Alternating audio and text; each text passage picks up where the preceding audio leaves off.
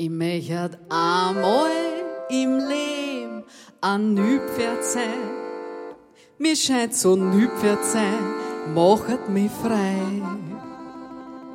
Mein Bauch, da dat hängen, bis oben am Boden. Die viel zu kurzen Haxen konnten das Gewicht kaum tragen.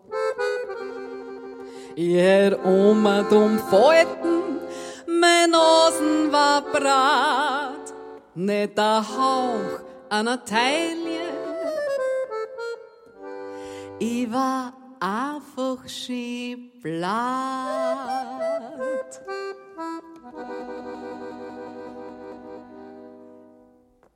Ja, hallo und herzlich willkommen beim Podcast Aussteigen und Ankommen. Diesmal mit einem meiner Lieblingslieder von Verena und zwar dem Nüpferd.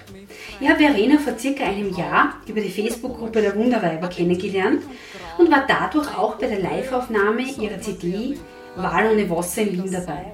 Ja, und seitdem sind wir auf Facebook befreundet und weil sie ganz narrisch auf Eseln ist, habe ich sie für das Gespräch auch auf unseren Hof Sonnenweide eingeladen.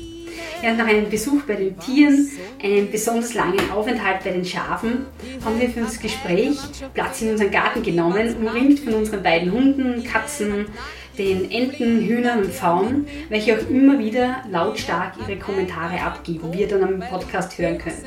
Und wenn ihr genau hinhört, dann könnt ihr sogar das leise Chip, Chip, Chip, Chip unserer vier Pfauenbabys erkennen. Verenas Weg war keine einspurige Autobahn, sondern eher ein Hindernislauf, wie sie selber sagt. Im Gespräch erzählt sie davon, wie die Musik sie immer wieder eingeholt und zurückgeholt hat, von schwierigen Phasen und wie wichtig es ist, Haltung zu zeigen. Schlussendlich kann sie jetzt sagen, ich mochte es, weil ich an mich glaube. Ich wünsche euch ganz viel Freude bei dem Gespräch. Hat im Leben ein Nüpferd sein. Mir scheint so Nüpferd sein, machet mich frei. Mein Bauch, da dat hängen, bis oben am Boden. Die viel zu kurzen Haxen konnten's Gewicht kaum da tragen. Ich hätt Oma dumm Falten, mein Nasen war brat, nicht der Hauch einer Taille. Ich war einfach schön blatt. Einfach schön blatt. War so gern einmal ein Nüpferd. A so ein richtig fettes Nüpferd. Ma, war das schön. Das war so schön. Ich war so gern, ich war so gern. Ich war so gern, ich war so gern. Ma, das war schön. Ma, das war schön. Ich war so gern, ich war so gern.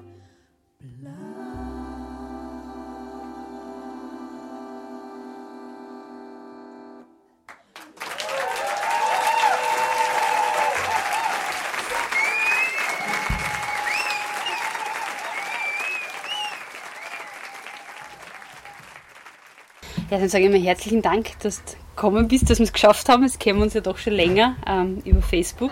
Und Aber jetzt kennen Mal- wir uns in echt. Genau. das erste Mal persönlich.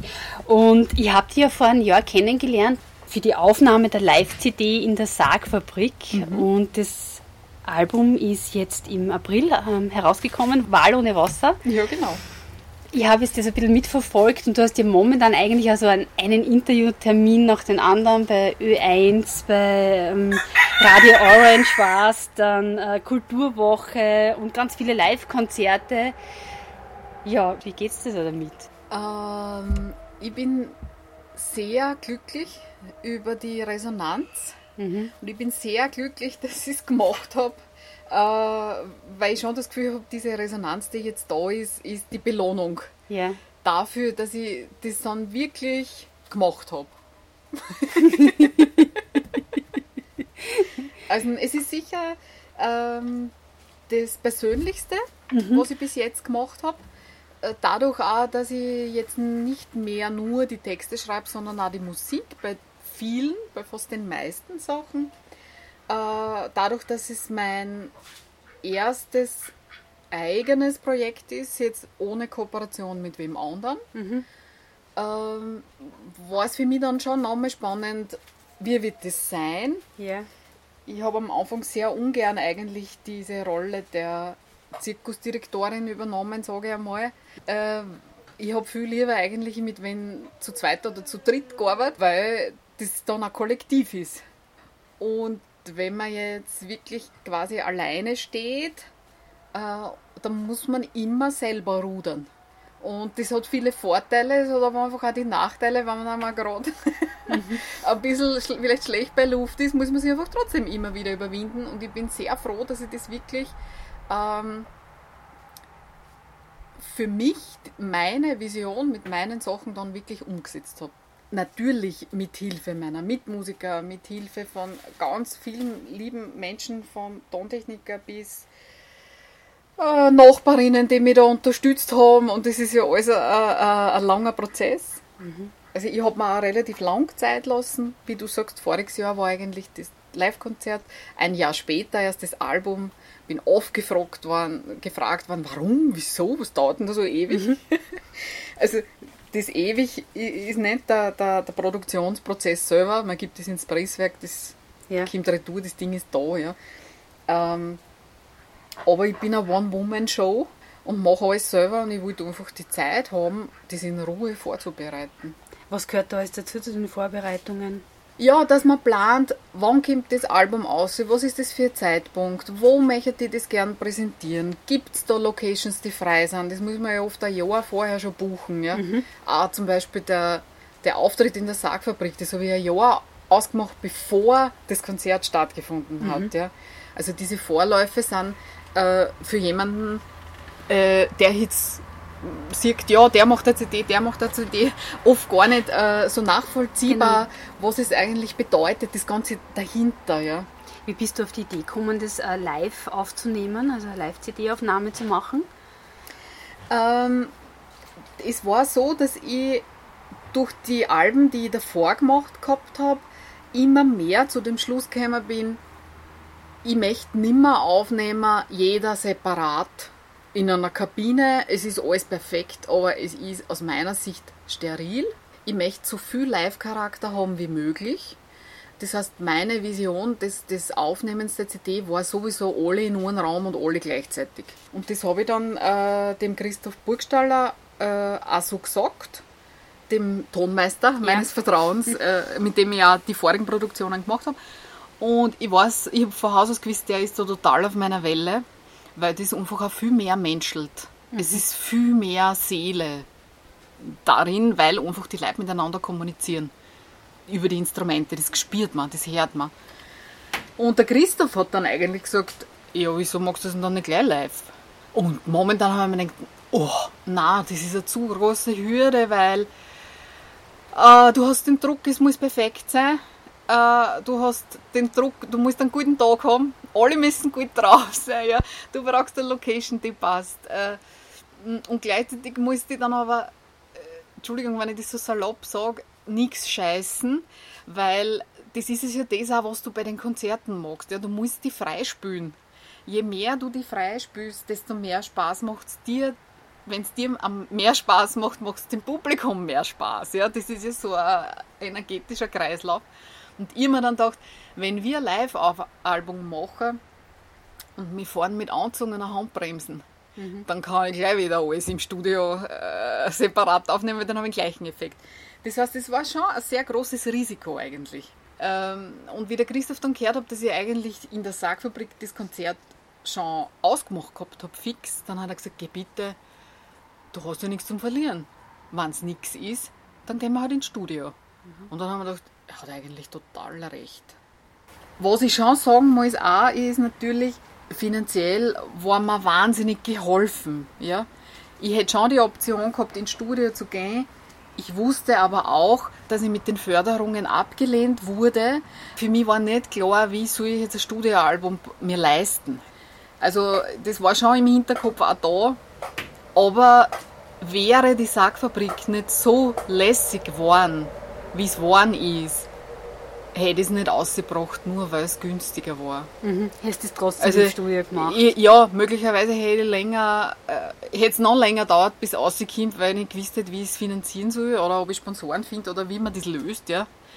Ähm, ich habe zu mir dann aber damals gesagt, über das mache ich mir Gedanken, wann das mit der Sackfabrik vorbei ist. Ja. Weil möglicherweise muss ich mir die Gedanken gar nicht machen, weil es eh passt hat.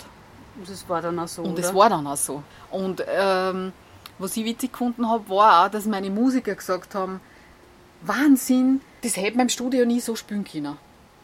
Also die waren alle, es, wir waren alle miteinander extrem positiv überrascht, ähm, dass, dass das so easy gegangen ist. Das muss man ehrlich sagen. Ich habe schon auch viel im Vorfeld halt vorbereitet. Ich habe irgendwie geschaut, dass die Bedingungen passen, dass alle was zum Essen haben, dass irgendwie das möglichst relaxed abläuft. Ja, das war mir ganz, ganz wichtig. Relaxed für wen?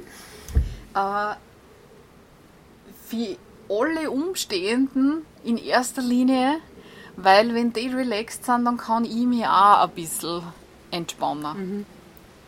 Ganz entspannen kann man sich, wenn man jetzt, wie gesagt, die Zirkusdirektorin ist, in der Rolle äh, schwer, sage ich mal so.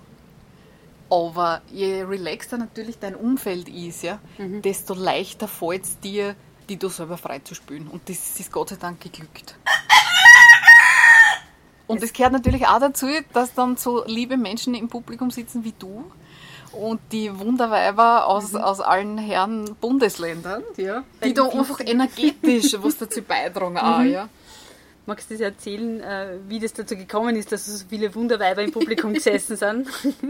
Ja, äh, wie ist es dazu gekommen? Aus der puren Not, sage ich einfach heraus. Mm, Es war so, dass das Konzert in der Sackfabrik sehr lange ausgemacht war, dass wir das natürlich schon beworben haben. Also, ja, grüß Gott, du bist auch da, wir hören dich, ja. Dass die Sargfabrik das beworben hat, dass wir das natürlich beworben haben. Aber Wien ist groß, Wien äh, bietet natürlich Vielfalt, äh, Gott sei Dank, ja. Aber was ich damit sagen will, ist, es passiert sehr, sehr viel und man muss die Leute einfach in den Konzertsaal bringen, ja, oder halt noch mehr einfach aufmerksam machen. Dadurch, dass wir noch kein Album hatten, war es natürlich schwierig zu sagen, ja, pass auf, das ist D und D, hör dir das an, oder ich schaue mir das an. Das war ja quasi erst im Entstehen. Und dementsprechend äh, schleppend bis nicht vorhanden war der Vorverkauf. Und ich habe dann eben in der Sackfabrik regelmäßig nachgefragt, und wie schaut's aus, haben wir schon mehr? Dann habe ich äh, 2000 Flyer drucken lassen und bin die verteilen gegangen und, und, und. Ja. Und das waren immer noch äh, wirklich, wirklich wenig. Ich glaube, weiß ich nicht, waren es 15 oder 18 verkaufte Karten. Äh, und wenn man natürlich jetzt ein, ein Live-Album machen will und man denkt sich, in dem Saal sitzen 15 Leute, dann hast du, okay, den, den Applaus kannst du faken, den kannst du verdoppeln, verdreifachen, keine Ahnung was. Ja. Also um das ist nicht gegangen, mir ist darum gegangen, dass ich verfahre, wenn da einfach keine Leute sind. Also du willst den Live-Charakter, du brauchst die Leute drin. Und dann war ich schon bei den äh, herrlichen Wunderweibern, bei den Wiener Wunderweibern Mitglied und habe mir echt diese Verzweiflung von der Seele geschrieben. Leute, ich mache das Album, ich kriege keine Förderung, ich weiß nicht, wie ich das anders machen soll und da geht keiner hin. Ich mache jetzt was, was man nicht macht. Ich sage die Wahrheit, der Vorverkauf ist quasi nicht vorhanden. Bitte seid so gut, kauft euch ein Ticket und unterstützt mich und geht's da hin, weil ich kann das sonst nicht machen. Und ich war dann völlig geflasht, ehrlich gesagt auch, wie wohlwollend und ich glaube auch wohltuend viele Menschen das gefunden haben und es gab Reaktionen und es waren wirklich viele Frauen von den Wunderweibern, inklusive dir, sogar extra angereist aus dem Burgenland, in der Sackfabrik.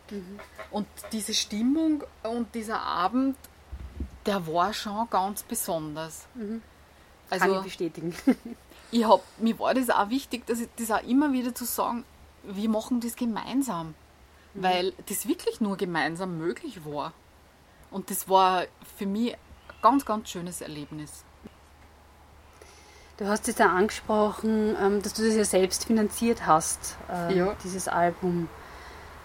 Wie war das im Vorfeld? Äh, was hat zu der Überlegung geführt, dass du sagst, ja, ich mach das jetzt einfach? Die Geschichte war die, dass das Material einfach da war und das Material immer mehr geworden ist.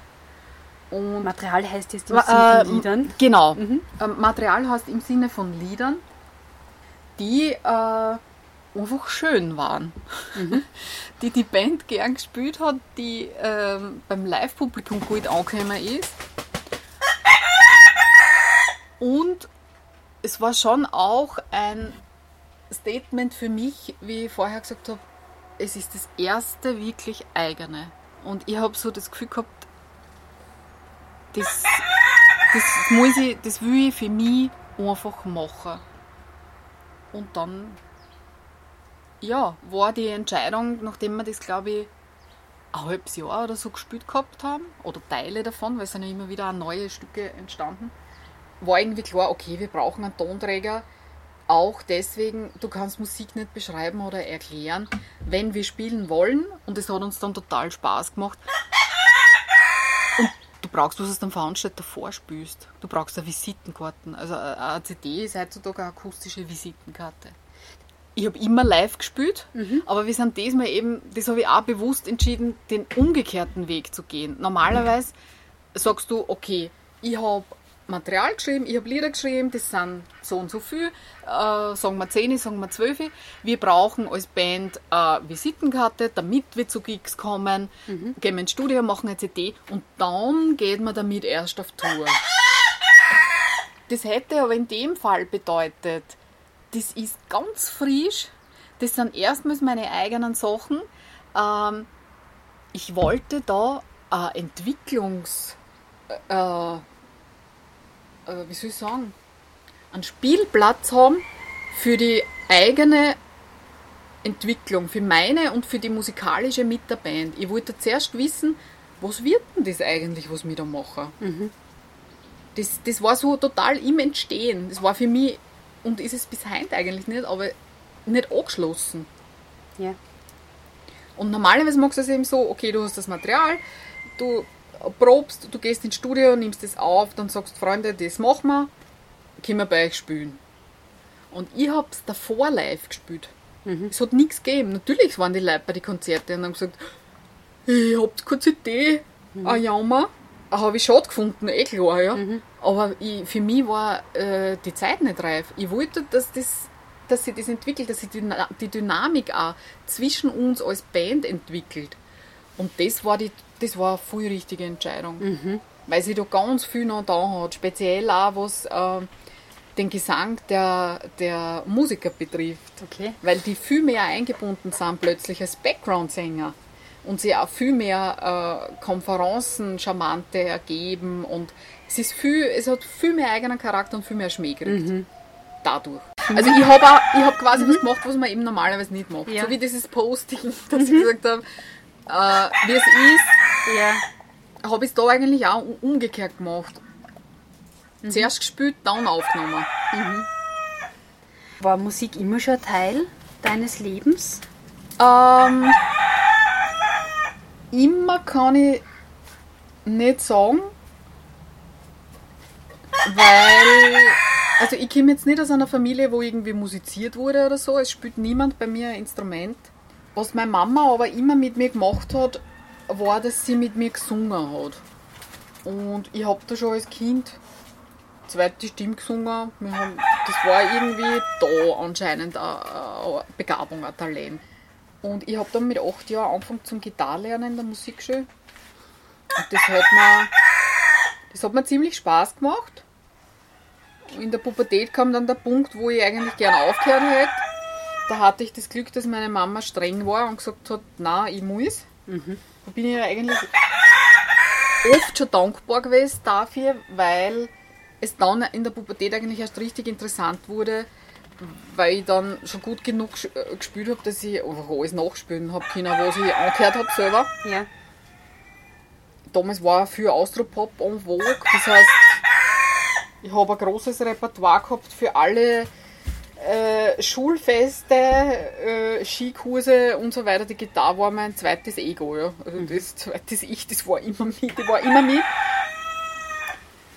Und da war Musik schon stark Teil meines Lebens. Mhm. Und wie ist es dann gekommen, dass du das äh, zu deinem Beruf gemacht hast oder machen wolltest? Den Traum, irgendwie Sängerin zu werden, den habe ich mir eigentlich fast selber nicht erlaubt. Mhm. Beziehungsweise war das damals so, Internet gab es keines, ich, ich komme aus Gols, äh, es gibt in der Nähe kein Musikgymnasium, ich bin ja nicht mit Leuten in Kontakt gekommen, die mir das vielleicht gesagt hätten, dass es sowas auch gibt. Also ich habe äh, null Information gehabt mhm. quasi. Meine Eltern haben auch überhaupt keine Affinität zu Wien gehabt. Also sprich, das war äh, überhaupt null vorhanden, dass man möglicherweise auch was, sowas beruflich machen könnte. Ich selber habe nur gewusst, aha, Gesang bedeutet Oper oder Klassik und das bin ich nicht. Das war mir damals schon klar. Also dachte ich, da gibt es nichts. Und dann haben wir noch eine super Berufsberatung gehabt im Gym, wo ich glaube ich in der, in der 8. Äh, auf meinen Berufswunsch, da habe ich damals gesagt, ich möchte gerne was mit Kindern machen und mit Gesang. Und der Typ, der das damals äh, abgehalten hat, hat mir gesagt, ja, dann wären Sie halt Erzieherin bei den Wiener Sängerknaben. Mhm. also kann man da ungefähr vorstellen, wie die Zeit damals war. Ja. Äh, damit habe ich wenig anfangen können. Was ich dann gemacht habe, war nach der Matura, dass ich äh, mich inskribiert habe ins Kolleg für Sozialpädagogik, diese Erzieherausbildung tatsächlich gemacht habe. Nicht wissend, dass, es auch, dass man auch Jazzgesang ZB studieren kann. Das war, heißt, das war für die mit 18 gar keine Option, äh, aufs, aufs, Konservatorium zu gehen? Null. Ich wusste nicht, dass es das gibt. Mhm. Und das gab es in Wien tatsächlich nicht. In Wien gab es Musical, Klassik, äh, konntest du wählen zwischen Oper, äh, Operette oder Oratoriumgesang. Ja? das hat mich null interessiert. Und ich habe aber immer schon in Bands gesungen. Also seit ich 14 war, kam eigentlich vom Rock. Äh, und habe dann während dieses Sozialpädagogikstudiums äh, in Coverbands gesungen und habe auch in einer Partyband ausgeholfen als Karenzvertretung. Und da war ein Jazzbassist, der dann gesagt hat, Herr, du singst eigentlich live und willst nicht einmal Unterricht nehmen? Und ich habe gesagt, ja, was soll ich Unterricht nehmen? Ich, klassischen Gesang, das, das interessiert mich überhaupt nicht. Er hat gesagt, na, geh bitte, es gibt Jazzgesang, äh, ich kenne wen, da kannst du hingehen wie in die Musikschule als Erwachsener. Die ist am Konservatorium, das war damals ein Privatkonservatorium, weil es es öffentlich nicht gab. Damals, jetzt schon. Und so bin ich äh, zu meiner ersten Gesangsstunde gekommen mit 19. Mhm. Und das war Jazzgesang, das war damals bei der Cornelia Giese und die hat mir da dann einen Standard nach dem anderen hingelegt und ich habe mir gedacht, ich bin im siebten Himmel. Das ist meine Musik und das möchte ich machen. Also das will ich singen. Und die hat dann schon gemerkt, dass da irgendwie einfach ein Talent vorhanden ist und hat äh, mir den Vorschlag gemacht, pass auf, ich bereite vor für die Aufnahmeprüfung für Jazzgesang in Linz am Konservatorium. Und die habe ich dann gemacht mit Eben, genau, da war ich 20, da war mein Kollege fertig, habe in Linz die Prüfung gemacht. Und ja, so kam das. Und hast in Linz dann angefangen auch? Ich habe in Linz angefangen, äh, auch mit, mit, mit Hindernissen. Also mein welche? Weg war, war nicht eine einspurige Autobahn, sondern eher so ein Hindernislauf. Die Geschichte war die, ich bin ja aus einem normalen Gymnasium gekommen ich habe keine Ahnung gehabt von Gehörbildung oder Musiktheorie. Damals war es leider auch in den Musikschulen überhaupt, gab es keine Theorie, gab es nichts. Das gibt es ja mittlerweile alles. Ja, Gott sei Dank, finde ich ja super. Das heißt, ich bin dort total äh, unbedarft hingegangen, habe mich eingesetzt und mir tut der Schlag getroffen. Ja, weil natürlich habe ich das nicht können, weil es war mir nicht einmal vorstellbar, wie man das macht. Da spielt da wer eine Melodie vor und du siehst es. Nein, jetzt rede ich. Und äh, da spielt er eine Melodie vor und sagt, ja, das schreiben sie jetzt auf. Du hörst das dreimal und genauso beim Rhythmus und mhm. Ja, keinen kleinen Bleistift niederlegen. Das, keine Ahnung, ja. Ich habe das einfach nicht gelernt. Mhm. Ähm, bin natürlich durchgefallen, eh klar. Dann darfst du aber ähm, nicht zum Singen, wenn du die Theorie nicht schaffst. Und ich weiß nicht mehr warum, aber irgendwie hat sich da einer aus der Kommission ein Herz gefasst und hat mir den Vorschlag gemacht, äh, sie inskribieren bei uns außerordentlich. Dann holen sie die Theorie nach. Wir haben einen Kurs, der ist eigentlich für äh, junge Gymnasiasten, die in der, im Musikgymnasium sind und sich schon auf die Aufnahmeprüfung vorbereiten, also 14-, 15-Jährige.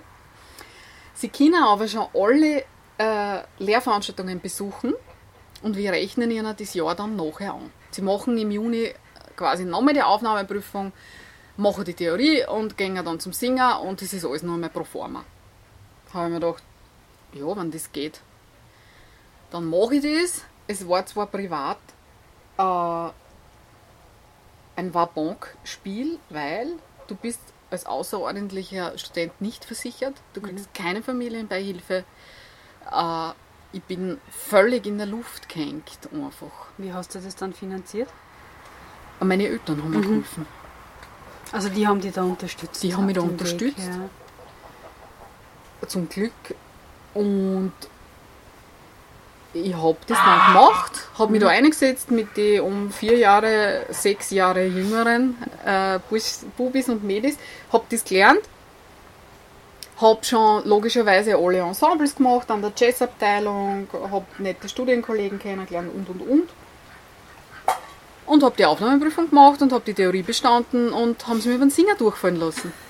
Okay. Und das war für mich so der erste wirklich gravierende Cut in mein Leben. Das muss ich wirklich sagen. Also das war fürs, für den Selbstwert der Wahnsinn. Ja. Es hat auch niemand verstanden. Also meine Studienkollegen, Freunde, die sind so alle Wolken gefallen. Ich bin zu alle Lehrer hingegangen, bei denen ich ja schon ein Jahr studiert habe. Ich habe gefragt, ich, möchte, ich hätte gerne eine Erklärung, was ist passiert. Es hat sich jeder abputzt und hat gesagt, ich weiß nicht, wer das entschieden hat. Äh, und als junger Mensch bist du natürlich da schon sehr, äh, äh, fallst du natürlich das erste Mal wirklich, wirklich auf die Schnauzen. Und dann haben sie mir gesagt, ja, dann hängst du halt noch ein Jahr außerordentlich dran. Ich habe wirklich gesagt, danke, nicht mit mir. Und bin zurück nach Wien und habe mir gedacht, okay, wenn wir die Linzer nicht brauchen, dann gehe ich nach Graz. Das war die einzige Option, die es gab damals noch in Österreich. Auf die Idee, dass man sie ja in Deutschland probieren konnte, ist mir damals gar nicht gekommen. Ja. Das war ja viel weniger global. Eh klar, Internet habe ich eh schon gesagt, wird es nicht gehen. Ja, bin zurück nach Wien und habe an der Uni Wien äh, Musikwissenschaften und Anglistik. Wie Also bist du auf die. Kombination gekommen? Äh, also Musikwissenschaften war klar, weil Ja. ich wollte auf der musikalischen Seite mich weiter bewegen und dachte, nachdem ich so wenig weiß, weil ich aus dem normalen Gymnasium gekommen bin, äh, das kann nicht schaden. Außerdem hat einen Spaß gemacht, das hat mich einfach interessiert. Und man äh, konnte damals das nur kombinieren. Ähm, ich glaube, eben Geisteswissenschaften musstest du immer ein zweites Fach. Mittlerweile glaube ich, ist das eh nicht mehr so. Äh, ich war immer irrsinnig gut in Englisch, ich habe mich da gespielt. Und das hat mir einfach taugt. Außerdem waren natürlich alle Jazzstandards in Englisch und mir war immer wichtig, dass die Aussprache passt, dass das möglichst authentisch klingt und so war dann die Entscheidung eigentlich. Hab das gemacht und hab mich hab weiter Gesangsunterricht genommen, äh, hab halt mir geholt von Workshops, was ich wissen wollte über den Jazz und und und bin nach Graz gefahren, dann das für die nächste Aufnahmeprüfung, quasi ein Jahr später. Äh, bin in die zweite Runde gekommen und war im Gespräch von fünf.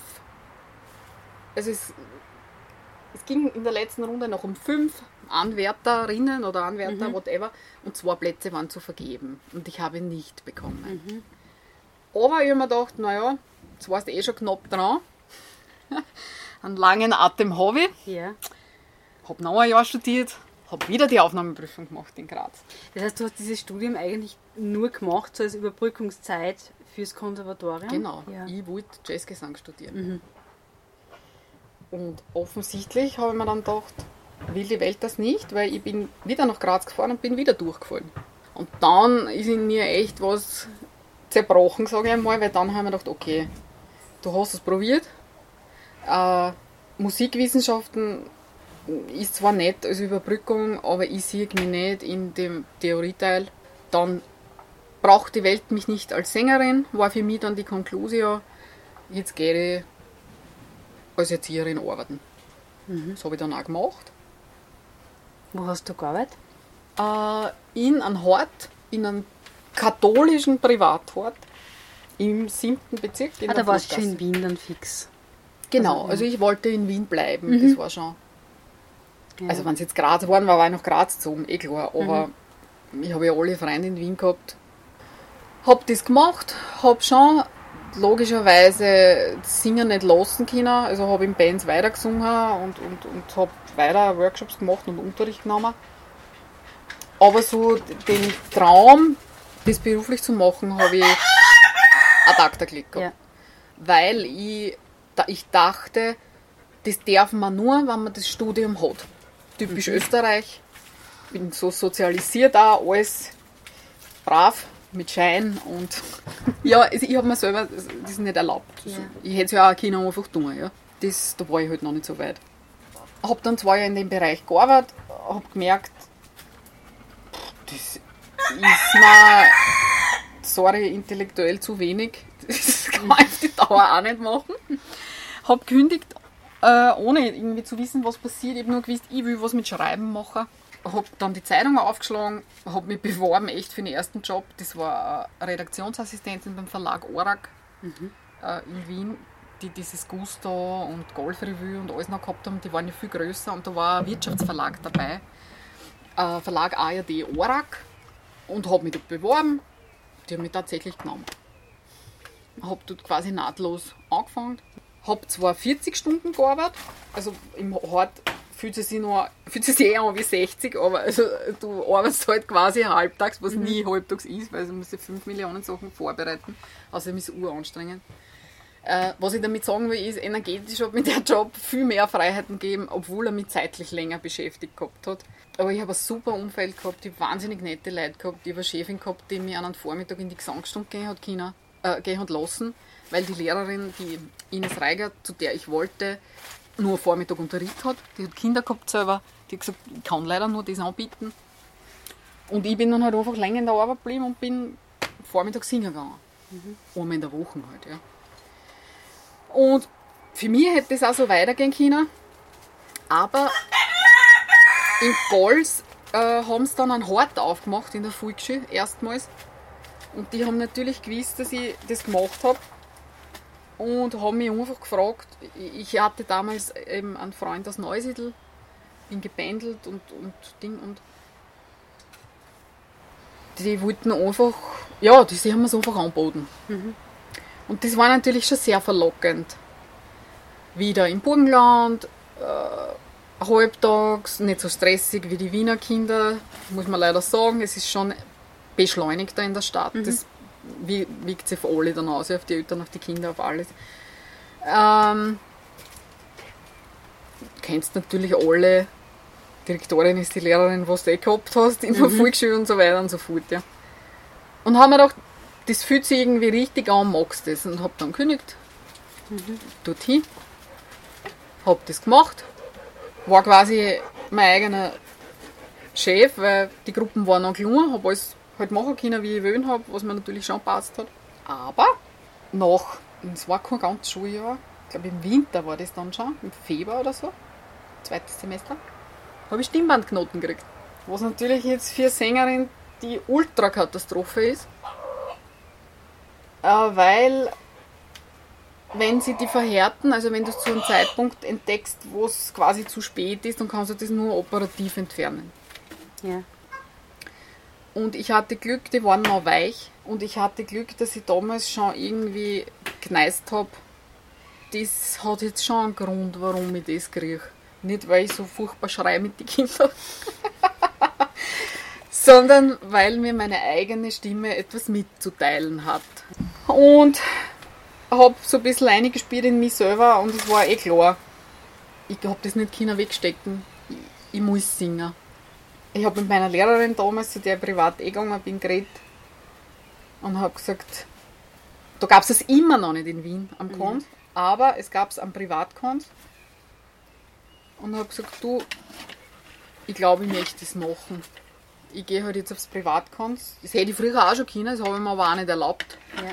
weil man muss am Öffentlichen schaffen. Und habe die Entscheidung getroffen, ich mache das. Habe ich das gesagt. Sie hat gesagt, ich nehme die.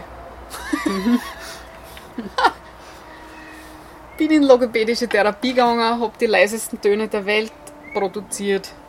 Das war dann für die Stimmband, also gegen die Stimmband. Genau. Habe mich wahnsinnig intensiv mit Stimme und Psyche in dem Zusammenhang auseinandergesetzt. Was später für mich ein Segen war, weil ich beim Unterrichten einen völlig anderen Zugang hatte. Was die Leute physiologisch machen, was die Leute psychisch für Barrieren haben. Also das hat mir immens viel geholfen. Beim Unterrichten, was meinst du? Welches Unterrichten? Ich habe Stimmbildung unterrichtet. Später dann. Genau. Ja. ganz viel auch, äh, Stimmcoachings gemacht und äh, mit Chören gearbeitet und und und. Aber hauptsächlich, also meine Stärke liegt im 1 zu 1. Und dadurch, dass ich so viel gespiele, gespiele wo die Leute einfach ähm, Verspannungen haben, Blockaden sind und das ist schon auch da, da raus entstanden, glaube ich, äh, weil ich mich auch sehr, sehr viel mit dem beschäftigt habe. Ja, ich habe dann die Stimmbänder wieder anschauen lassen vor dem Studium, es war alles okay, ich habe nie wieder Probleme gehabt. Ich habe dann sogar mal im AKH gab es eine Studie, eine Belastungsstudie für Sänger, Jazzsänger versus Opernsänger. Wer hat die gesündere Stimme so quasi? Ja. Oder wer kann es am längsten auf bestimmter Lautstärke aushalten? Und ich habe an dem teilgenommen und habe nicht gesagt, dass ich Stimmbandknoten hatte. Äh, einfach weil ich nicht wollte, dass wer beeinflusst ist. Und da wirst du vorher untersucht, nachher untersucht, nachdem du halt 20 Minuten volle Lautstärke gesungen hast. Und es war nichts ersichtlich. Und ich war halt sehr erleichtert nach der Untersuchung und habe dann zur Ärztin gesagt, so, jetzt kann ich Ihnen ja sagen, ich habe einmal so und so. Und er hat gesagt, super, dass Sie mir das gesagt haben. Sie sind das beste Beispiel dafür, dass man nicht sofort operieren muss. Und dass es sehr wohl wegtrainierbar ist, wenn du die richtige Technik lernst. Und ich habe mich dann natürlich wahnsinnig viel, ich habe dann mit Yoga begonnen, ich habe mich mit Atmung äh, intensivst beschäftigt äh, und ganz viel mit Heilmethoden rund um den Globus. Ja. Das hat mir im Unterricht dann irrsinnig viel gebracht. Im Unterrichten. So. Und dann hast du das Konservatorium in Wien gemacht, das private. Genau. Ja. Und die haben wir dann lustigerweise, kulanterweise, Gott sei Dank, dieses eine Jahr aus Linz angerichtet. Wie lang dauert dieses Studium normalerweise? Das dauert, also damals, es gibt ja wieder mittlerweile unzählige andere Studienformen mit diesem Baccalaureat und was weiß der Kuckuck, was alles. Also ich habe gemacht Instrumental- und Gesangspädagogik, weil ich wusste, ich will eigentlich auch unterrichten. Und um an einer Musikschule zum Beispiel zu unterrichten, brauchst du diesen Schein. Und sonst kannst du ein Diplomstudium machen. Aber Diplomstudium hat noch früher sechs Jahre gedauert, das IGB vier Jahre. Und ich habe das IGB gemacht. Ja. Und das hast du dann fertig gemacht. Das habe ich fertig gemacht, genau. Wie ist dann weitergegangen? Ja, turbulent. Erzähl. Ich war dann quasi mit, mit 30, war ich dort, wo ich gern mit 20, also was ich eigentlich schon mit 20 gerne gehabt hätte. Wie glaubst du das? Weil du die, die, die Frage gestellt hast, Ja. war das dein Berufswunsch? Ja, Ja. war sehr lang. Und, und viele haben mir irgendwie gesagt, also wenn ich das alles, also wenn ich so oft ein Nein gehört hätte, ich hätte es nicht weitergemacht. Jetzt im Nachhinein gesehen, sagst du, warst mit 30 dort, wo du eigentlich mit 20 Jahren gewesen wärst.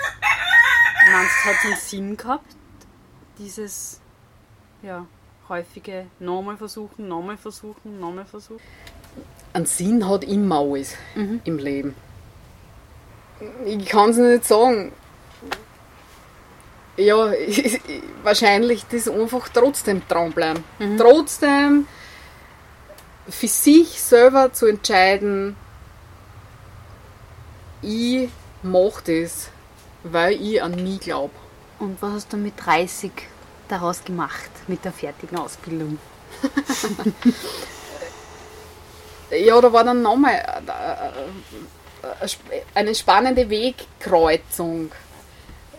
Die hätte ich sie genommen, wieder einen anderen Lebensweg, glaube ich, ergeben hätte. Es war so, mit 30 habe ich diesen Schein dann in der Tasche gehabt, ja. Mhm. die Erlaubnis, ja. diesen Beruf auszuüben, also mhm. aus meiner Sicht. Ja.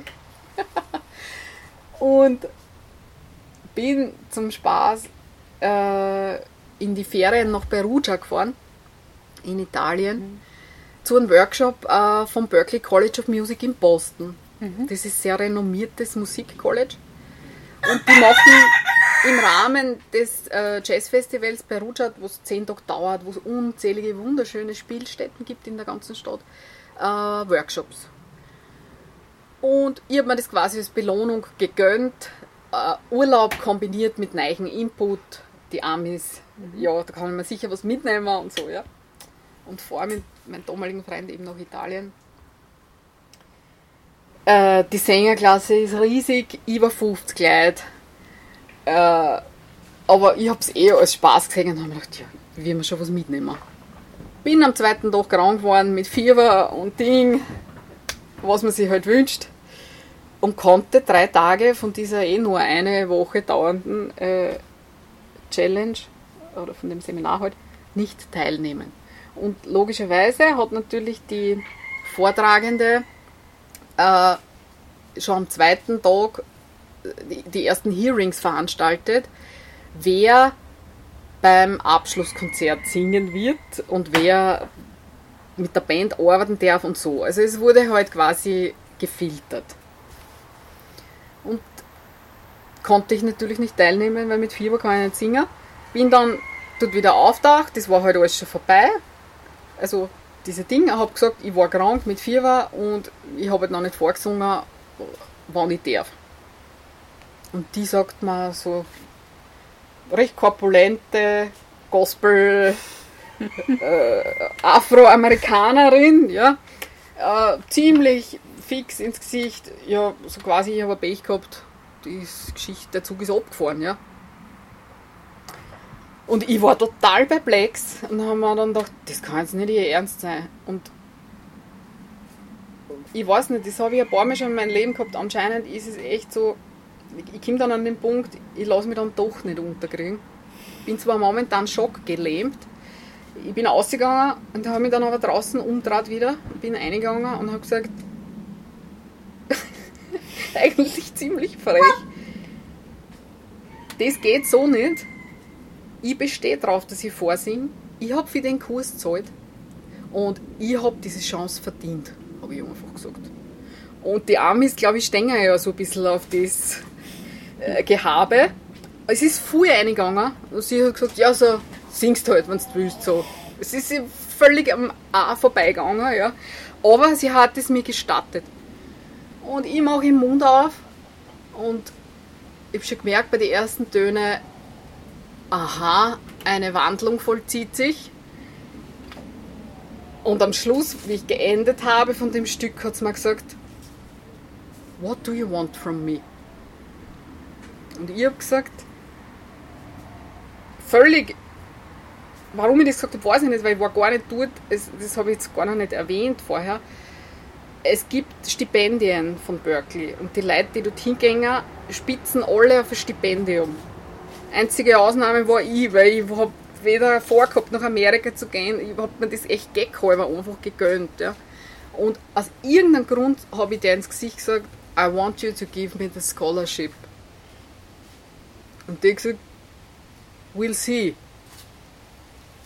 und habe mich eingeteilt, dass ich auf der großen Bühne, dass ich einfach singen darf. Mir war ja das wurscht. Also wurscht, ich wollte schon singen, weil ich wollte die Erfahrung haben mit der Band. Aber warum ich das mit dem Scholarship gesagt habe, weiß ich bis heute nicht. Ja? Also ich habe jetzt nicht irgendwie sonderlich äh, angestrengt oder irgendwie äh, äh, den Kniefall gemacht bei ihr dreimal gar nicht. Ich bin dort hingegangen, bin am Nachmittag Boden gegangen, habe mir Konzerte angehört, fertig. Und war auch dementsprechend gar nicht dabei, wie diese Preisverleihung äh, von den Stipendiaten ist auf der Hauptbühne über die Bühne gegangen, am letzten Tag von diesen Workshops. Und ich gehe gerade mit der Wäsche in den Waschsalon, weil wir sind noch weitergefahren nach Assisi und noch andere Dinge. Und gehe mit die Wäschsackel und sehe den Lukas König, den Schlagzeuger, äh, blutjung damals, ich glaube, der war 17 Jahre alt, auf der Bühne stehen und denke mir, super Lukas, du hast ein Stipendium gekriegt. Das schaue ich mir jetzt noch an, weil ich habe gesehen, alle, was, was, was wir kriegen, das haben so gestaffelt gehabt, ich glaube 2000, 3000, 5000, 7000 und sind halt nach der Reihe vierer gegangen. Und stell die Wäschsackel an und warte, bis der Lukas dran kommt. Und denke mir, super, der hat sicher das Höchststipendium gekriegt mit, ich glaube 12.000 waren es. Und auf einmal sagen die durch, ja, and the uh, scholarship for 9000 Dollar goes to Verena Gürtel. Und ich glaube, mir trifft dort der Schlag. Uh, hab die Wäschsackel geschnappt, bin hinter die Bühne, bin auf. Dem gesagt, we couldn't reach you, we didn't know in which hotel you, hotel you were, weil es war mir ja nicht wichtig, dass irgendwer irgendwas weiß. Und die drucken mir diesen Wisch in die Hand und ich war komplett perplex. Und ich habe gar nicht gewusst, was ich jetzt, was, was will mir das Schicksal sagen, Kosmos, keine Ahnung, ja. Hab das in Empfang genommen, bin runter, bin zurück ins Hotel und hab zu meinem Freund gesagt, du, ich hab dieses Stipendium gewonnen. Der ist aus alle Wolken gefallen. Und ich hab echt, also ich war, ich war damals einfach an einem Zeitpunkt, also an einem Standpunkt irgendwie in meinem Leben, wo ich mir gedacht habe, jetzt habe ich endlich diesen Wisch, dass ich das darf. Jetzt bin ich 30 und jetzt soll ich wieder studieren. Mhm. Und habe mich dann letzten Endes echt im letzten Moment dagegen entschieden. Ich habe mich halt erkundigt, äh, erkundigt was gibt es für Förderungen, weil du natürlich mit 9000 Dollar in Amerika nicht weit hupfst. Ja. Das ist ein Teil des Studiengeldes. Ja. Das ist kein Full-Free-Stipendium. Mhm. Und den Kohlestress habe ich eh schon mein halbes Leben lang gehabt, durch die zwei Studien, durch dieses außerordentliche Studienjahr und, und, und. Ich habe das Gefühl nein, es ist jetzt echt einmal Zeit zu arbeiten. Ja. Und habe es dann nicht gemacht und habe mich selbstständig gemacht stattdessen. Ja. Äh, war freischaffend als äh, Sängerin und Texterin von Anfang an. Habe aber alle möglichen Jobs gemacht. Also ich habe Background gesungen beim Musikantenstadel, ich war Tournee äh, mit Andy Borg. Du darfst ruhig lachen, Elisabeth. Die besten Jazzmusiker Österreichs stehen äh, im Musikantenstadel? Ja. Das ist was Neues, ja. Ja, das weiß man einfach nicht. Und als Texterin, wie, wie wird man das selbstständig? Wie kommt man da zu Aufträgen? Äh, also ich habe Liedtexte geschrieben und das hat sich auch erst relativ spät und eigentlich auch durch einen Zufall äh, ergeben. Die, dass ich eine Affinität habe zur Sprache, war mir schon klar. Aber ich glaube, der Glaube an mich selbst war zu klein, dass ich mir gedacht habe, ich werde Schriftstellerin oder so. Das zwar als Kind war das mein Berufswunsch, das habe ich mhm. irgendwie gesagt. Aber das ich mir, hätte ich mir nicht zutrauen. Das war lustigerweise dann so, dass eine liebe Freundin, mit der ich dann Jazzgesang studiert habe am Kant, die hat in Salzburg mit einer Big Band gespielt, kommt mit einem Musiker ins Gespräch, der sagt, ja, er schreibt wahnsinnig viel und für diesen und jenen und bla bla bla. Und sie sagt, naja, und hast dann, wenn der der Texte auch schreibt oder schreibst du selber? Und er sagt, nein, es ist urschwer, es ist urschwer, wen zu finden, der zu einer bestehenden Komposition im Nachhinein einen Text schreibt. Gibt es eigentlich nicht. Die meisten machen das gleichzeitig oder der Text ist vorher da und dann die Komposition. Und aus mir bis heute unerfindlichen Gründen sagt die Judith, meine Freundin, ich habe eine Freundin, die kann das. Ich ja, hat das einfach behauptet, hat den meine E-Mail-Adresse gegeben und der hat sich tatsächlich bei mir gemeldet. Und ich habe dann nicht gesagt, die Judith hat das behauptet, ich kann das nicht. ich war wirklich schwer mit mir gerungen. Äh, ich habe einfach gesagt, du, probieren wir es halt. Schickst mir halt was. Und dann kam damals eben noch auf Minitis. Ich habe das dann einfach probiert. Und habe, ich glaube, zu vier Kompositionen was geschrieben. Ich glaube, drei englische Sachen. Und zu einem kam ein Dialekttext. Warum, weiß ich bis heute nicht. Und es war für mich auch ganz komisch, das anzubieten, weil ich dachte, also das war damals noch ziemlich nicht angesagt. Jetzt tut es ja viel mehr im, mhm. im Dialektbereich. Aber ich habe mir gedacht, ich höre es so.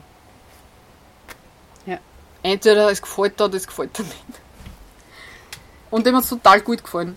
Und so kam die Zusammenarbeit, also so kam die Idee überhaupt, Liedtexte zu schreiben. Und weitergemacht habe ich deswegen, weil äh, der Willi Resetaritz dann einfach äh, zweite Strophen bei mir bestellt hat, von diesem ersten einen Stück. Mhm. Und parallel hat sich damals entwickelt ein Projekt äh, mit zwei anderen Sängerinnen, wo wir zunächst äh, nur Jazzstandards dreistimmig gecovert haben. Äh, und dann haben wir irgendwie gesagt, okay, das macht auch jeder. Wir brauchen irgendwie was, was einen Lack hat, was einzigartig ist. Und dann habe ich auch begonnen, zu Jazzstandards Dialekttexte zu schreiben. Mhm. Und so hat das dann angefangen. Und dann haben, haben eben dieser Salzburger Komponist, der Herbert Berger, und ich einfach weitergeschrieben. Und der Willi äh, hat einiges einfach uns abgenommen. Es hat sich dann die Theresia Heiger, die Kabarettistin, angemeldet bei mir von Heilbutt und Rosen und hat gesagt, sie will ein Soloprogramm machen, ob ich die Texte schreiben konnte. Sie hätte die Vorstellung, für die habe ich glaube ich auch drei Sachen geschrieben. Äh, ja, und dann auch für einen Tiroler Musiker und ja, also verschiedenstes. Ja. Und dann, ja, einfach meine eigenen Sachen auch. Das heißt, da war eigentlich dann schon äh, Musik in verschiedensten Formen der Leben. Ja, ich habe ganz viele verschiedene Formationen äh, bedient da. Ich war bei einem Swing-Quartett mit der Swingtime Big Band. Ich äh, habe diese Stadelgeschichte gemacht. Ich habe äh, Hochzeiten äh, ganz viel gesungen. Ich habe eine eigene Partyband gehabt. Also ganz äh, viel Verschiedenes, was eh die meisten mhm. Äh, speziell aus dem Jazzbereich machen. Ähm, ja, weil es Spaß macht und weil man einfach auch davon leben muss. Ja. Mhm. Und äh, was ich da aber gesehen habe in, in deiner Biografie, gab es dann noch einmal einen, einen Schnitt? Ja, es war jetzt vielleicht Fahrt worden. ja, ich habe dann wieder andere Schleifen gedreht, weil halt in einem Jahr dann zwei Herzensprojekte von mir sie echt für mich schon sehr überraschend aufgelöst haben. Beziehungsweise das erste hat sich nicht, das eine hat sich nicht aufgelöst, sondern ich bin aus meinem eigenen Projekt ausgestiegen, was ich vorher überhaupt nie für möglich gehalten hätte. Mhm. Das, das hat sich aber einfach für mich menschlich so entwickelt, ich wollte so nicht weitermachen. Das heißt, es lag nicht am Projekt, sondern am Rundherum? Ja, das war für mich nicht gut. Ich wollte dort anders arbeiten ich, ich habe mir eine andere Form ja, der, des Umgangs gewünscht. Und dann logischerweise, nachdem ich mich die letzten Jahre immer mehr nur auf meine eigenen äh, Projekte fokussiert hatte und da ja schöne Sachen dabei waren, wie die Eröffnung der Züricher Festspiele und ja, im Raimund Theater gesungen im Akzent, also einfach immer mit, mit eigenen Sachen auch. Äh, also war schon das Gefühl da, okay, das geht schon in die richtige Richtung. Und wenn dann aber in sehr kurzer Zeit deine zwei eigenen Projekte mehr oder weniger scheitern, dann musst du entscheiden, was jetzt weiter passiert. Wie Und hast du entschieden? Ich habe äh, relativ pragmatisch entschieden, weil äh, ich musste mir selber Boden unter den Füßen verschaffen. Äh, nicht nur wirtschaftlich, sondern das eine Projekt war einfach eine private Beziehung, also mit einer privaten Beziehung verbunden. Und ich bin dann in ein ziemliches Loch gefallen und nach den ersten äh, Schockmonate habe ich irgendwie gesehen, okay, so geht es nicht weiter. Ich muss mir jetzt zumindest eine Sicherheitsbasis schaffen. Ich brauche einen Job. Mhm. Weil ich nicht die Kraft habe, jetzt sofort was Neues aus dem Boden zu stampfen. Ja? Ich war echt äh, einfach erledigt. Und ja, wie es so schön heißt, hast was Gescheites gelernt, kannst immer darauf zurückgreifen. Ja. Ja, ich, ich wollte nie wieder in den Bereich gehen. Seither weiß ich, man sagt nie, nie, nie wieder. Mhm. Weil es kann immer alles sein. Und ich habe sofort logischerweise in dem Bereich was gekriegt. Ich wollte nicht in Hart, äh, ich habe mir gleich die Hardcore-Version Mhm. gegeben. Ich bin in einer sozialpädagogische Wohngemeinschaft und habe äh, traumatisierte Kinder betreut. Also Ja. das war eigentlich auch der, der Hauptschwerpunkt der Ausbildung. Und das war der Weg, der mich immer am meisten interessiert hätte. Nur war für mich klar, das bedeutet Verantwortung, das bedeutet Verbindlichkeit. Und dazu war für mich einfach die Musik damals auch immer noch viel zu sehr im Vordergrund. Das, das wollte ich gar nicht. Und da war ich an einem Punkt, wo ich gewusst habe, ich kann jetzt eine Zeit lang nicht- gar nichts machen, kreativ. Ich muss was anderes tun. Und war eben in meiner Wohngemeinschaft der Gemeinde Wien angestellt.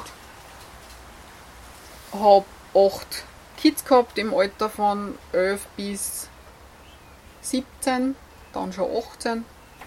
Mädels und Burschen, Flüchtlinge und Nicht-Flüchtlinge, Kinder mit Eltern und Kinder ohne Eltern. Also quer durch, mit unterschiedlichsten Themen halt. Das war ein 45-Stunden-Job mit Nachtdiensten und habe nichts gemacht, musikalisch, kreativ, weil es gar nicht ging. Habe mich da schon ziemlich eingehaut. Aber es ist ein unglaublich anstrengender Job. Es ist ein sehr schöner Job, aber ich habe, ich glaube, nach eineinhalb Jahren gemerkt, so kann ich nicht weitermachen, weil ich kann nicht keine Musik machen.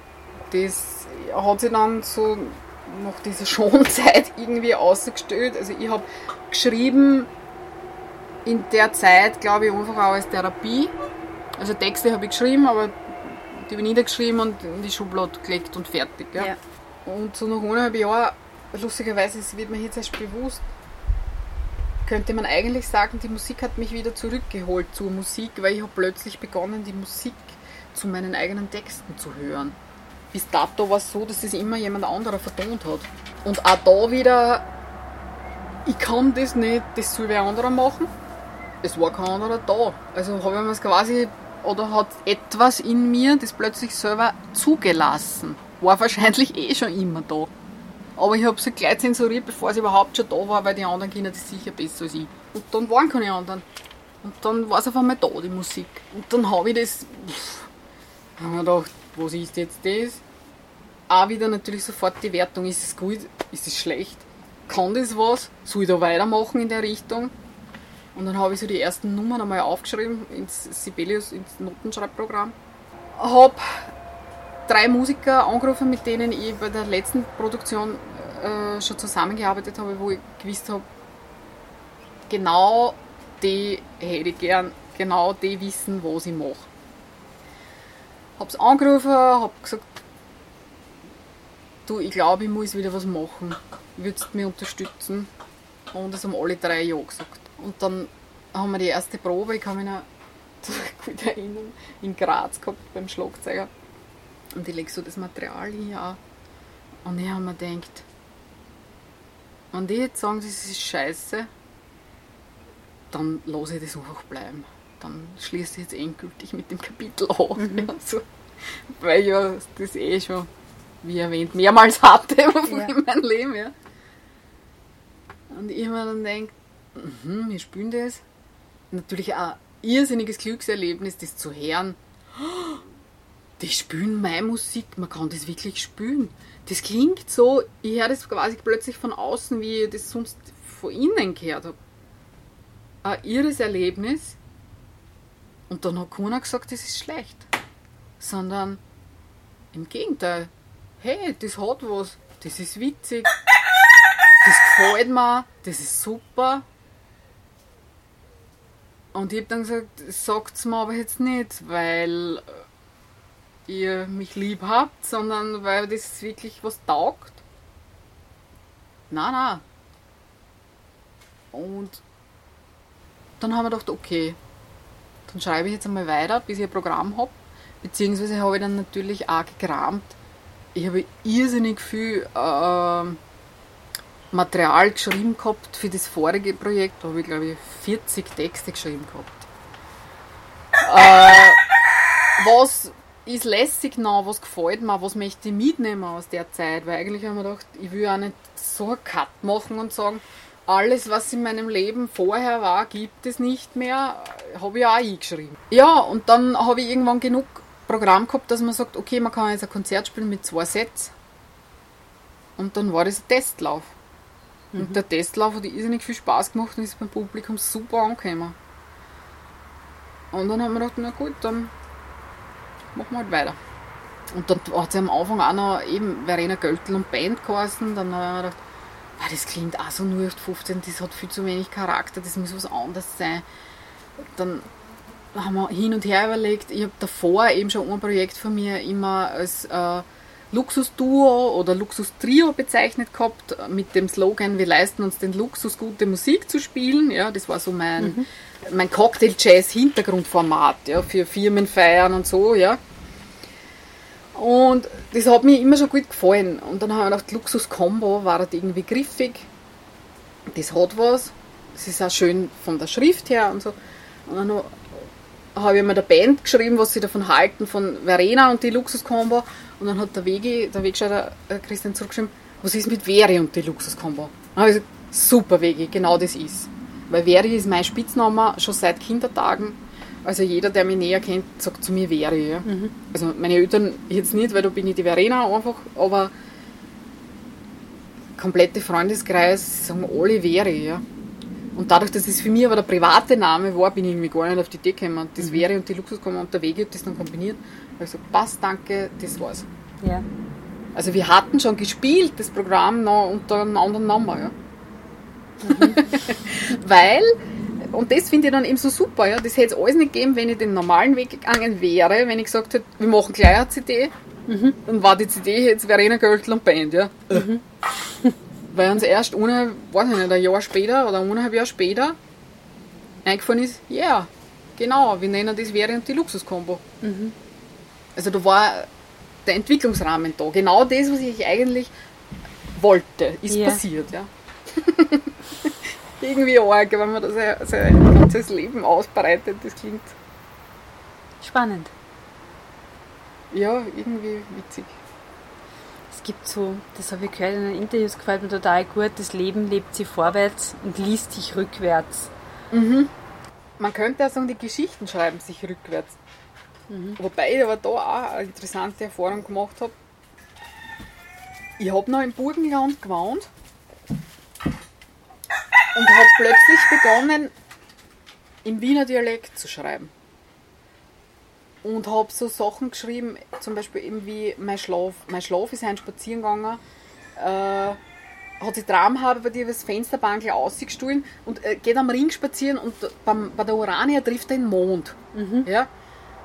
Und das war für mich total schräg, weil diese Sachen mir ist vorgekommen, wie wenn das nachher passiert. Ich bin danach nach Wien gegangen, ich habe in der Urania unterrichtet, dann jahrelang, Stimmbildung. Aber ich habe zur Urania zum damaligen Zeitpunkt null Bezug gehabt. Außer, dass diese Texte kamen. Und oft auch was, natürlich eher die tragischen Sachen, schon im Voraus niedergeschrieben, was dann passiert. Das finde ich auch interessant. Ja. Also so ein Zugang so zur ich nenne es jetzt einmal der Hinterwelt, den Hobby. Den haben eh ganz viele kreative Menschen auch. Ja. Das ist so eine Antenne zur Quelle oder so. Ja. Mhm. Sag ich mal. Das ist ganz ja. interessant. Glaubst du, dass das auch deine Texte so, so macht, wie sie sind?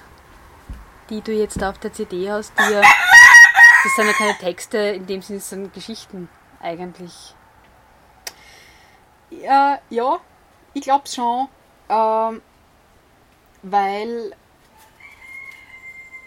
diese Antenne, sage ich einmal, mir ja auch mit den Menschen verbindet.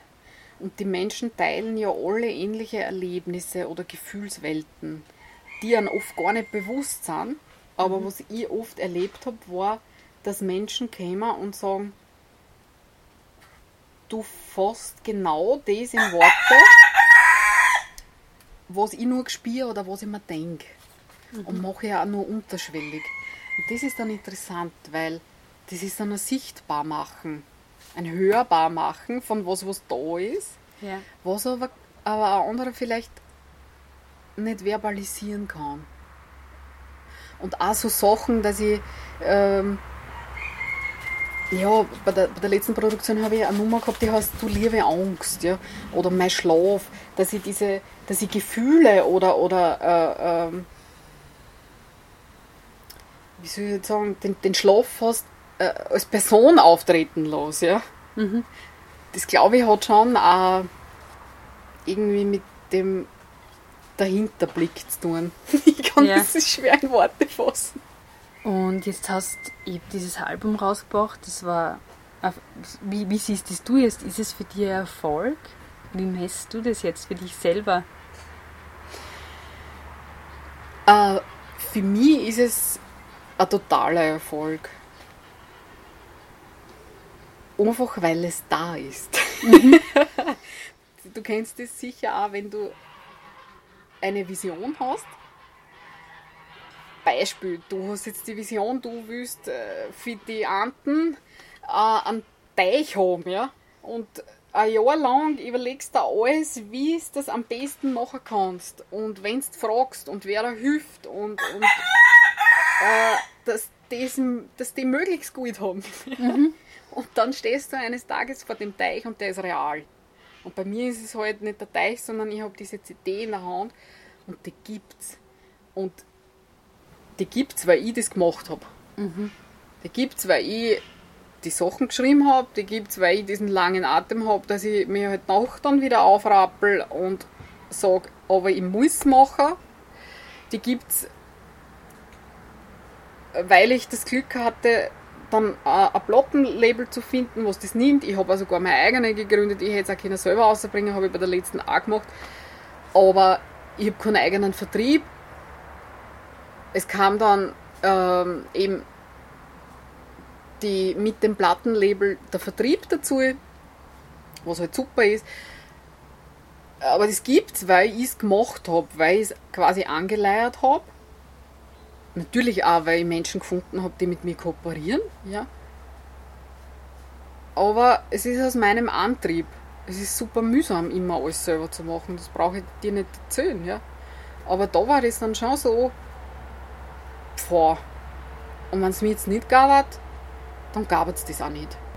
Und der Erfolg, der jetzt dieser Erfolg ist, den so quasi die Außenwelt oder die Gesellschaft, die Wirtschaft, die keine Ahnung wer irgendwie als Erfolg tituliert, ja. Äh, ich meine, nächste Woche wird mir jetzt nicht die Platin-Gold-Schallplatte verliehen, ja, weil das im CD-Geschäft einfach nicht mehr so ist. Ich habe ein totales Nischenprodukt auf den Markt gebracht. Ja.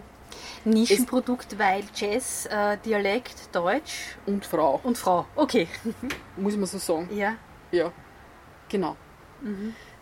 Es ist aber, man muss aber sagen, dass sie sehr viel Wind macht. Ja. Also in Ö1 äh, in der Jazznacht zu sein, in Ö1 in den Spielräumen zu sein, in Burgenland in der Kultursendung zu sein, äh, wo jemand acht Lieder für dich spielt, äh, bei der Marianne Ment in der Sendung zu sein. Also das muss schon auch, wie soll ich sagen, das passiert, weil einfach gerade die Zeit dafür reif ist. Ja. Das, das ist für mich dann schon ein Erfolg. Ja. ja. Das heißt jetzt nicht, dass ich jede Woche 500 CDs verschicke, ja? aber das ist als Erfolg zu verbuchen. Dass es einmal wahrgenommen wird, das ist eine, eine Riesenchance. Und zum Beispiel hat eine Veranstalterin äh, aus Oberschützen mir auf Ö1 gehört, hat gesagt, wir hätten die gern spiele am 28. September mhm. in Oberschützen. Ja. Wäre nicht zustande gekommen, hätte man meine Musik nicht im Radio gespielt. Hätte ich die CD nicht gemacht. Mhm. Weil kann die ja keiner spielen, wenn du nichts hast. Kennt ja. die dann wieder keiner, ja. Also das ist ja alles. Und ich freue mich riesig. Ich habe hier zum Sonntag gestern äh, wieder einfach eine CD-Bestellung gehabt, ja, über die Website.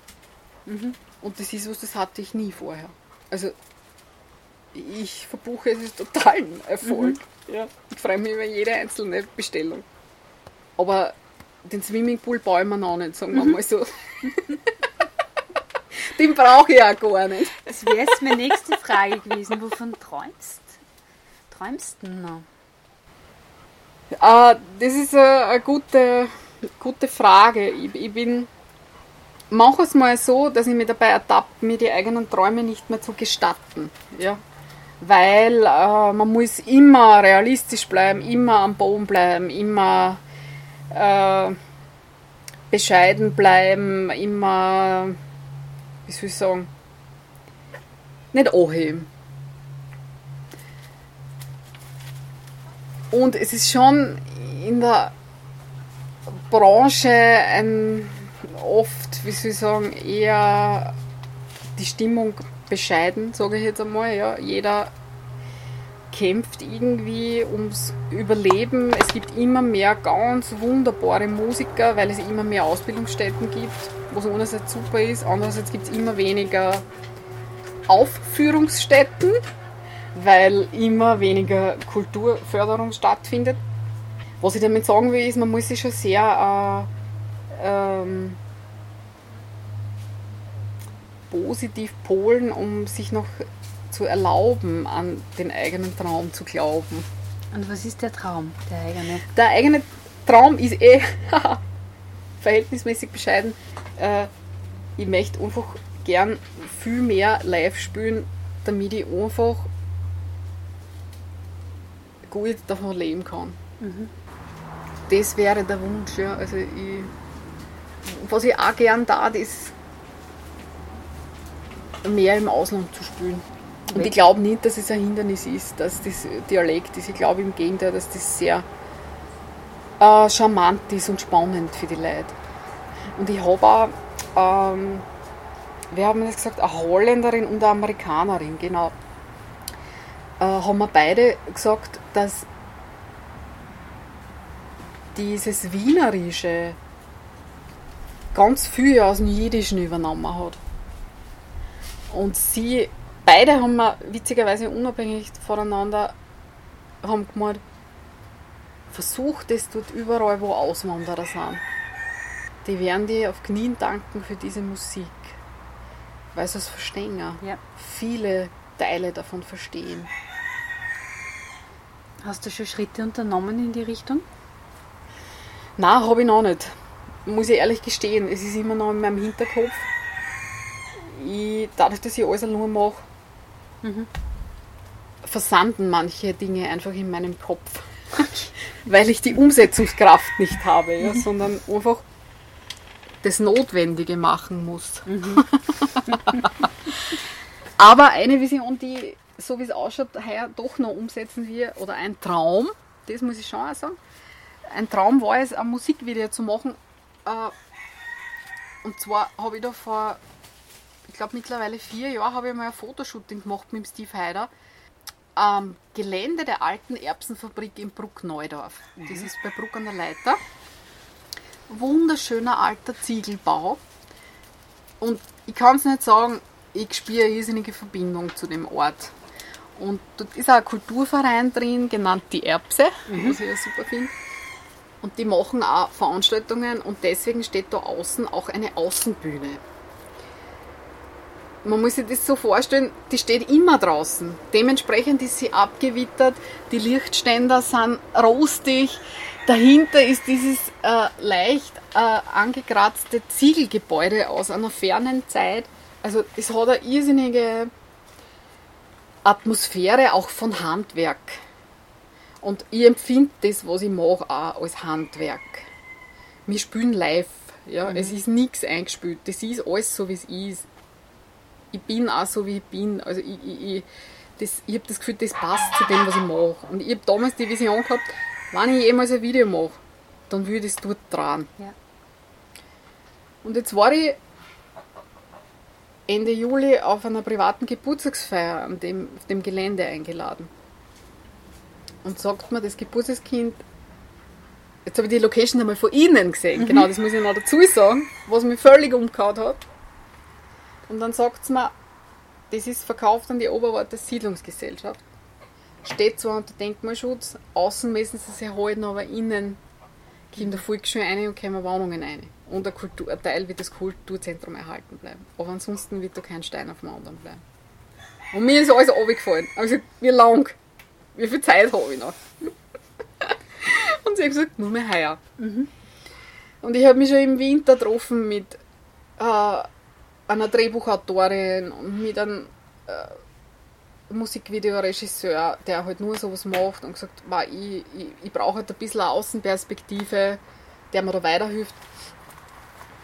Beide recht Feuer und Flamme und Ding und ich habe alles geschickt und ja, machen wir, machen wir.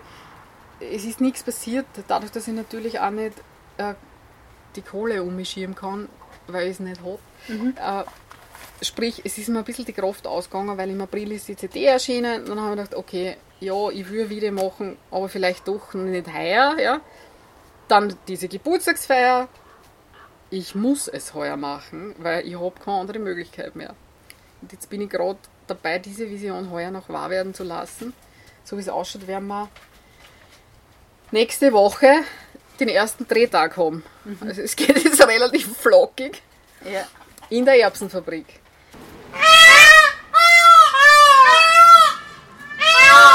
Die haben Visionen, gell? Das ist der Herrlich. Grund, warum es so schwierig ist, Pfauen abzugeben. Der Ah, Geräuschpegel. das müssen wir mögen. Man muss es mögen und die Nachbarn müssen es mögen. Das ist eigentlich das Hauptproblem. Man selber gewöhnt sich dran. Gibt es was, was ähm, ich dir jetzt nicht gefragt habe, was dir noch wichtig ist, vielleicht zu sagen, anzumerken? Ja, äh, was mir irgendwie auch immer wichtiger wird, auch angesichts der politischen Lage, wir haben vorher schon privat gesprochen, ähm, ich finde es umso wichtiger, immer wieder zu betonen, wie wertvoll Kunst und Kultur ist für die Herzens- und Menschenbildung. Musiker oder allgemein Künstler haben immer mit Menschen unterschiedlichster Herkunft zu tun, weil sie einfach reisen. Das war schon immer so und wird auch immer so sein. Ein Schauspieler spielt einmal in dem Theater, einmal mit dem. Der muss sich einmal mit dem Kollegen verstehen und einmal mit dem. Niemanden interessiert, ob der jetzt Moslem, Christ, Hindu oder sonst was ist. Ja? Es geht um das, dass man miteinander was schafft. Und das funktioniert nirgendwo besser als eigentlich in der künstlerischen Szene, ja, in der, in der Kunst. Und ich finde, das müsste man sich als Gesellschaft einfach viel mehr verdeutlichen. Und nicht wegstreichen lassen. Nicht einsparen lassen. Und nicht mundtot machen lassen. Ich glaube, man hat einfach eine, eine Art Vorbildfunktion, wenn man in der Öffentlichkeit steht. Und meiner Meinung nach steht man in der Öffentlichkeit auch dann, wenn man jetzt nicht in Seitenblicke ist und in, in der täglich heute oder was weiß ich, wie die Gratiszeitung heißt oder die Kronenzeitung, whatever. Ja. Ich glaube, man steht in der Öffentlichkeit, sobald man einfach mit Menschen zu tun hat. Und da gilt es, den Mund aufzumachen. Ob ich jetzt ein Doktor bin, ob ich eine Bayerin bin, du hast durch deine Tiere immer wieder Menschen am Hof, ja. ob ich jetzt eine Musikerin bin oder weiß ich nicht was, ja. Sobald ich mit Leuten in Kontakt bin, finde ich es einfach immer wichtiger, Haltung zu zeigen. Das finde ich jetzt ein wunderbares Schlusswort. Sprichst mir aus dem Herzen. So, vielen Dank für das Gespräch, für das Ausführliche Ja, und für das gern. Interessante. Ich bedanke mich für die Ein- Einladung, Gerne. die wunderbare Führung und den wunderschönen Hof mit den Tieren. Mit den lärmenden Tieren. Ein Traum.